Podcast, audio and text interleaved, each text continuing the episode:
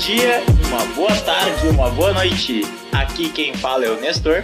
Fala, gurizada, aqui é o Rodrigo. E tá começando mais um que é o meu, Que é o seu. que é o nosso. Niggas Cash, o podcast do Núcleo de Implementação da Excelência Esportiva e Manutenção da Saúde da Universidade Federal de Santa Maria.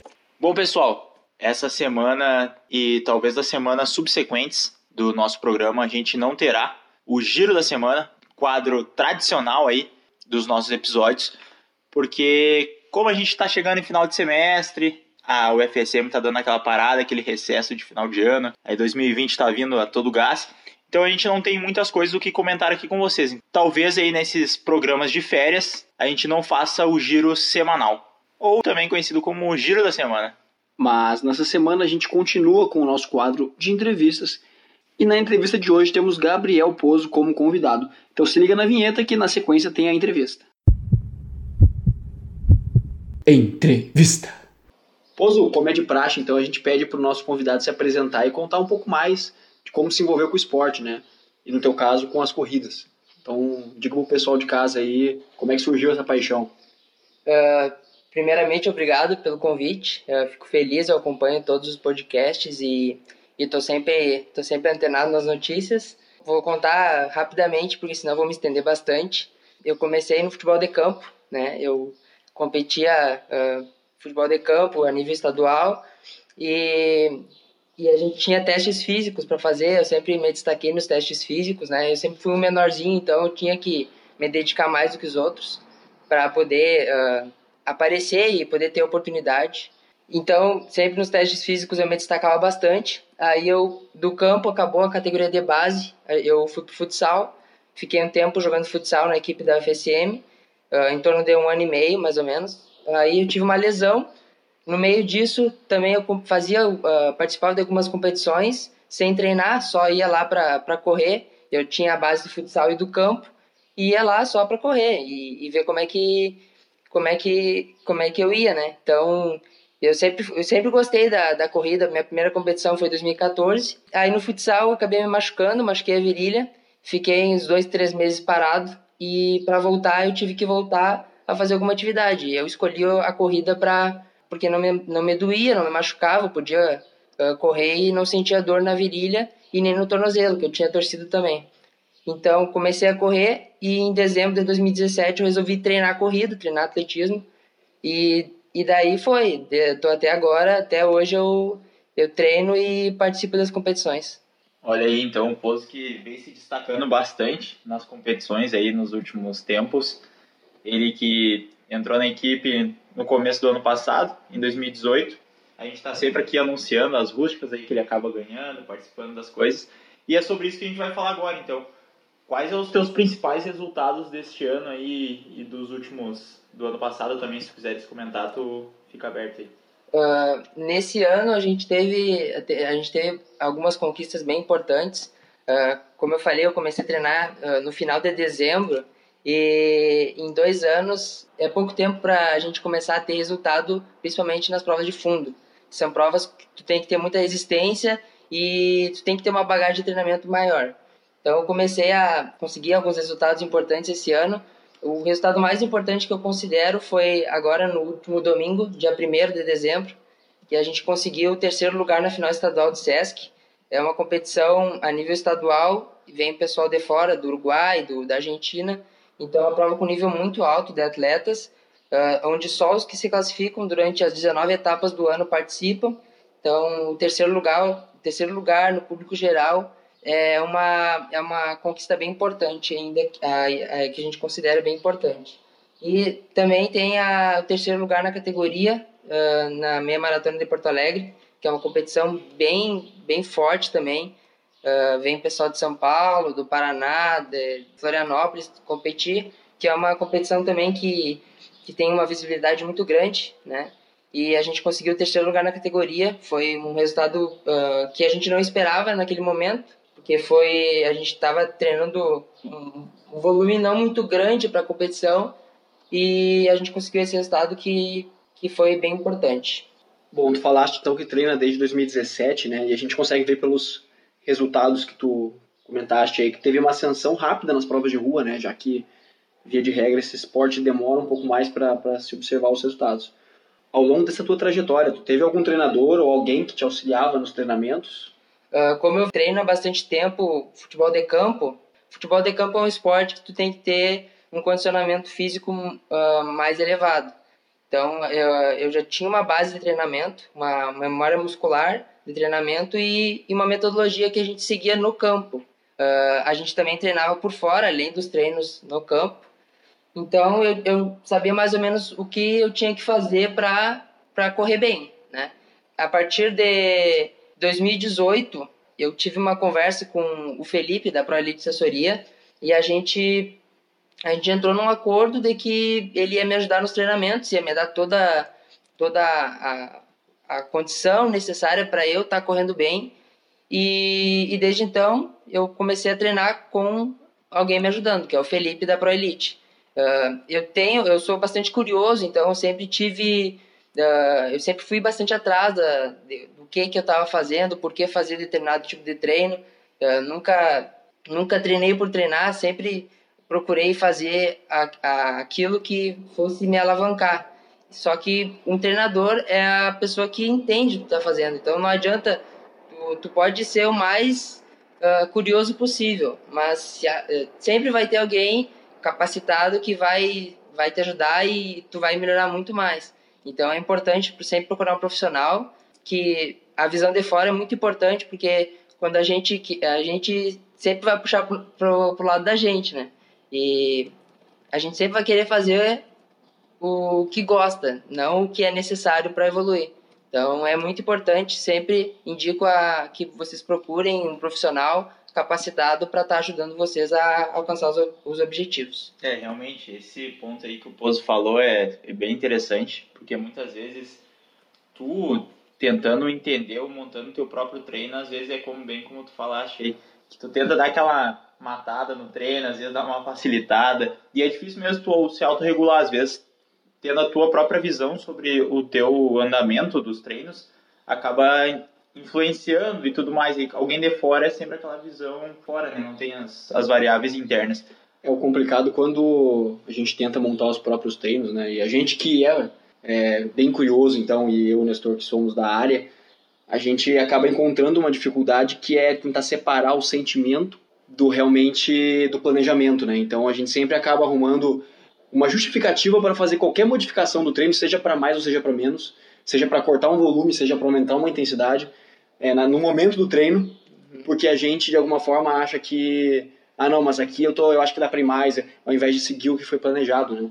Uma vez eu ouvi uma frase muito boa que diz assim: por mais afiada que a lâmina do machado seja, ela nunca consegue cortar o próprio cabo. Então, é aquilo, né? A gente é interessante que tem alguém a quem confiar essa essa questão tão importante para a gente que é do treinamento, né? Seja como performance ou como é, alívio psicológico, né? alívio mental que a gente tem na atividade, confiar para alguém que realmente esteja de fora da situação e possa levar isso da melhor maneira possível, até melhor que nós mesmos. É, já que você tá falando em questão de treinamento, como é que tá sendo aí tu que é corredor de fundo, que agora no verão é bem complicado. Como é que tá sendo aí tua rotina de treinos agora no verão, tentando adaptar para fugir desse sol aí que tá é complicado? É, uh, o sol realmente é bem complicado. É, como a gente treina na rua, uh, a gente acaba se deparando com essa diversidade. Uh, eu geralmente, nas terças e quintas, são os treinos de pista que a gente faz. E a gente tem que sair às 6 horas da manhã para poder treinar. Então, a gente acorda às 5 e sai às 6 para treinar, porque a gente não é profissional, a gente é atleta amador, então tem que trabalhar também, né? E segunda, quarta e sexta eu treino todos os dias, exceto na sexta que eu descanso.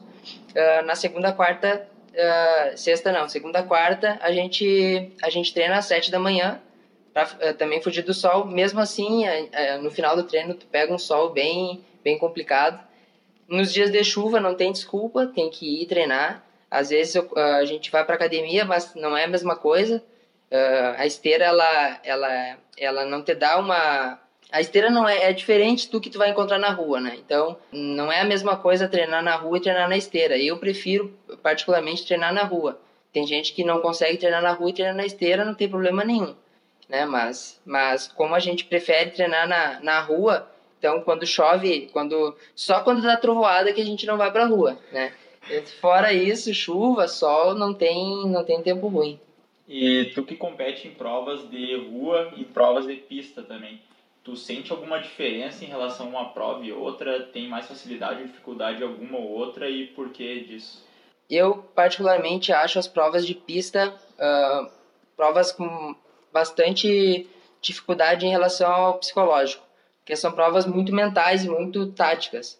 A questão da, do treino de pista, é, do, das provas de pista, são provas muito mais mentais do que, do que qualquer coisa, porque tu acaba dando muitas voltas né, na pista e, por exemplo, a prova de 10 mil metros, que é a prova que eu compito com mais frequência, são 25 voltas na pista, tu até se perde nas contas. Tem sempre alguém uh, ah, para falar que faltam 20 voltas, faltam 15 voltas, então tu corre bastante, bastante, bastante e ainda faltam 15 voltas. Então é uma prova muito mental, muito psicológica. Já os, os 10 quilômetros, que seria na rua, uh, tu acaba se distraindo, porque é um percurso diferente. Às vezes tem um percurso que repete duas vezes, dois duas voltas de 5 quilômetros, mas mesmo assim é um percurso diferente. Tu vê pessoas, tu, tu, tu vê paisagens diferentes. Tem subida e tem descida também. A, a descida, uh, ela te ajuda a tu é tu recuperar o fôlego, né? Na subida tu faz bastante força, mas na descida tu acaba soltando, então te ajuda também. Então tem toda essa questão, mas uh, principalmente uh, as provas de rua, uma coisa uh, que é que é difícil também nas provas de rua, além da, da altimetria variada, é o vento. Na prova de pista, tu, se tem vento no dia, tu pega o vento na ida e depois tu pega o vento o vento na, na, na reta oposta. Então tu vai pegar sempre o vento a favor e o vento contra só que tu não vai pegar ele muito prolongado. Nas provas de rua, não. Se tu tem um percurso de, de digamos que é ida e volta. Se tu tem 2,5 km de ida, 2,5 km de volta, nesses 2,5 km tu vai pegar de, de vento contra. Então, é, tem que fazer muita força. Isso aconteceu lá em Torres. A gente pegou a, toda a ida de vento contra, então a estratégia é completamente diferente. Tu tem que se adaptar às condições do dia. Então, a minha estratégia foi ficar atrás do pessoal para não fazer muita força na primeira volta. Depois, na segunda volta, uh, como não tinha mais muita gente na frente, aí a gente mudou a estratégia. Mas então são duas, duas provas totalmente diferentes que a distância, o, o conceito pode ser parecido, mas elas são totalmente diferentes, principalmente na questão da estratégia. Bom, vamos falar um pouco de futuro então, né, Pozo? Quais são teus planos para 2020, tanto no esporte como na vida pessoal, né? Para 2020 a gente tem metas bem ousadas, assim. Uh, primeiro, nosso principal objetivo uh, no primeiro semestre são dois. É, primeiro, Montevidéu, se tudo der certo, a gente vai. Uh, é o primeiro objetivo, que é melhorar as marcas e, e fazer tempos bem significativos, tanto 5 mil metros como no 10 mil metros. Em dia 31 de maio, nós temos a, de novo a meia maratona de Porto Alegre, que é a meia maratona dentro da Maratona Internacional de Porto Alegre, Uh, esse ano nós ficamos em 14 geral e terceiro lugar na categoria. E nesse próximo ano de 2020 a meta é ficar entre os cinco na geral. Então é uma meta bem ousada. E, e no segundo semestre, o nosso principal objetivo do ano, que é conseguir o índice para o Troféu Brasil. É um índice bem difícil, uh, só o pessoal muito capacitado consegue, porque realmente, Troféu Brasil, só os melhores do Brasil competem. Mas eu penso que se a gente não almejar coisas grandes, a gente sempre vai ficar uh, na mesmice de, de ficar com coisas pequenas e se contentar com coisas pequenas. Então, se eu, eu penso em algo muito grande e eu consigo, não consigo alcançar aquilo que é muito grande, mas se eu chego perto, a gente já conseguiu bastante coisa. Então, a principal meta é o índice para o Troféu Brasil. Se a gente não conseguir, uh, não tenho dúvidas que 2021, 2022, uma hora, uma hora ou outra esse índice vai sair e a partir disso a gente pode alçar voos maiores. E no que tu perguntaste do, do pessoal, eu me formei em engenharia, né? Sou engenheiro civil uh, e a, a, minha meta para 2020 é, é, continuar trabalhando. Trabalho com regularização de, de, imóveis e a minha meta é continuar trabalhando e, e mesclando os, treina, os treinamentos com a minha carreira também. Porque como a gente não não é profissional, a gente tem que trabalhar também. É, e agora que tu falou isso, que tu pretende continuar mesclando aí a tua vida profissional com a tua, tua vida de atleta, tu acha que vai cada vez vai ficar mais difícil, né? Porque os treinamentos vão ficando mais fortes, tu que almeja o índice Protofol Brasil. Tu já pensou em alguma estratégia? Vai ter que acordar às quatro da manhã agora para conseguir fazer o treino antes. Tu já pensou nisso? Chegou a pensar ou, ou não? Como é que tá se desenvolvendo isso aí? É, cada vez mais a gente tem que treinar mais para porque vai ficando mais difícil ainda, né? cada vez mais difícil. Tô acordando às 5, como eu falei, mas daqui a pouco eu tenho que acordar às 4, às 3. É, mas eu não cheguei a pensar nisso ainda, né? Eu não cheguei a pensar, a gente vai, vai levando conforme a maré vai, vai nos levando. Mas é bem, como tu falou, é bem complicado essa, essa é, conciliar as duas coisas, mas quando tu quer muito alguma coisa, tu acaba fazendo e fazendo com prazer. Eu sempre costumo falar que a gente não pode pensar só no resultado final, a gente tem que curtir a trajetória. Porque se tu não curte a trajetória, o resultado final não é tão bom como tu esperava. A conquista, o que, tu almejou, uh, sempre vai ser o resultado do teu trabalho. Então, se tu gosta daquilo que tu faz, tu vai fazer aquilo com, com mais vontade e o resultado vai ser vai ser muito o resultado vai ser prazeroso para ti. Então, falando da tua próxima competição, qual que é ela e como é que tu está se planejando para chegar nela?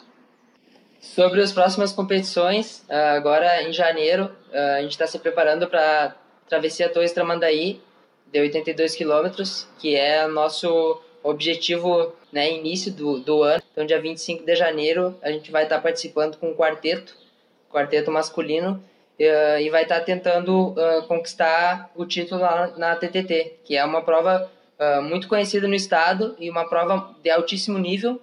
E então a gente vai para lá, se, se quiserem nos ajudar, toda ajuda é bem-vinda. A gente está a gente está captando patrocínio para a gente poder viajar, tem a questão da hospedagem, alimentação, então, todo, toda a logística da viagem, quem quiser estar tá ajudando, toda ajuda é bem-vinda. É, lembrando, se alguém quiser ajudar ou saber mais como fazer ajudar, o Instagram do, do Gabriel vai estar tá aqui embaixo na descrição e qualquer coisa é só entrar em contato com ele por lá. Então, pô, a gente agradece aí a tua participação no programa e a gente vai dando continuidade, mas depois tu volta no, no finalzinho para dar o teu recado.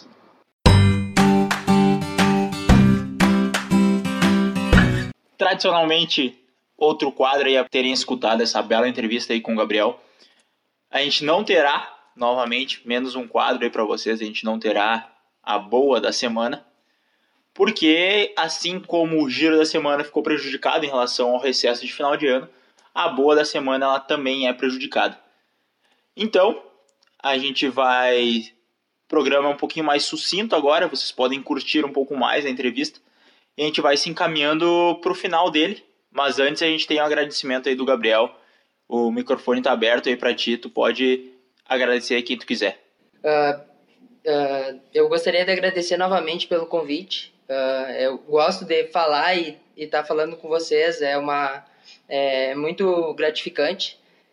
gostaria de agradecer aos meus apoiadores, que no início eu comecei sozinho e agora, com a ajuda da, do, do pessoal, isso facilita muito. Então, a ProElite Assessoria, que é o Felipe, o Fabrício, que é o meu fisioterapeuta, uh, o Felipe é o meu treinador, o Juliano, que é o treinador da ProElite também. Uh, também agradecer a academia Bem-Estar Pro, que vem me dando todo essa, esse auxílio na parte de fortalecimento que a gente precisa fazer também. Uh, e agradecer a minha família, aos amigos, a minha namorada, que está sempre junto comigo, participando dos eventos e me ajudando. E, e é, acho que é isso. Muito obrigado. A gente que agradece a, a tua participação aqui pô, no nosso programa para comentar um pouquinho da tua vida. Tu está despontando e a gente torce também para que cada vez mais os teus resultados venham e tu possa aí conquistar as tuas metas. Então, após as palavras de Gabriel, a gente vai para mais um quadro que é a